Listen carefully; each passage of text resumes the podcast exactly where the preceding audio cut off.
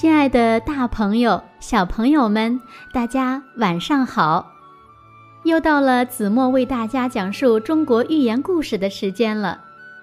今天子墨要为大家讲的故事名字叫做《精卫填海》。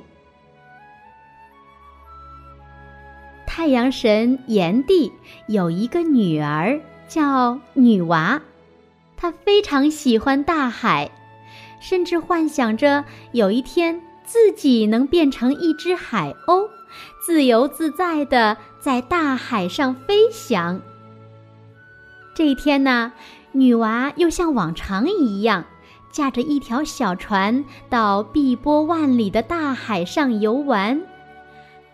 女娃正在海上划船玩耍，天色突然变了。刮起了狂风，下起了暴雨，一排排的海浪像一座座小山，劈头盖脸的向他压来。一个巨浪一下子就把船弄翻了。美丽的小女娃被无情的海水淹没了。女娃的灵魂化成了一只鸟，名字。叫精卫。精卫放弃了生前想要自由自在飞翔的愿望，他现在只有一个念头：把淹死自己的大海填平。他现在是多么恨夺去自己生命的残酷无情的大海呀！每天一大早，精卫就飞到很远很远的山上。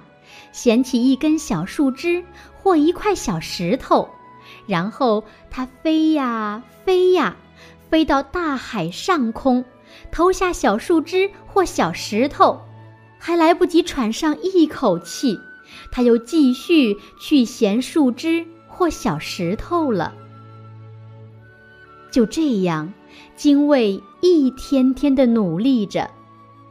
一些人看到精卫每天这样飞来飞去，忍不住嘲笑他：“你想用树枝和小石头填平大海，简直是在做梦，还是趁早死了这份心吧。”可精卫毫不动摇，仍然日复一日、年复一年的填海，最终。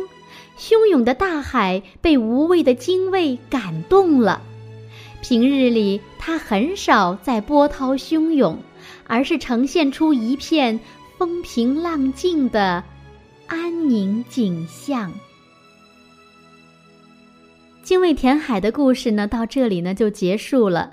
大家知道吗？精卫锲而不舍的精神、善良的愿望、宏伟的志向，受到了人们的尊敬。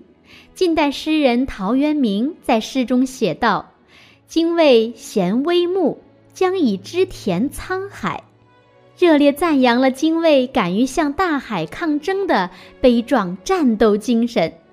后来呢，人们也常常以精卫填海比喻那些仁人志士所从事的艰巨卓越的事业。人们同情精卫，钦佩精卫，把它叫做。鸢禽、士鸟、雉鸟、帝女雀，并在东海边上立了个古迹，叫做“精卫试水处”。好了，亲爱的大朋友、小朋友们，今天的中国寓言故事就为大家讲到这里了。我们下期节目再见吧，晚安。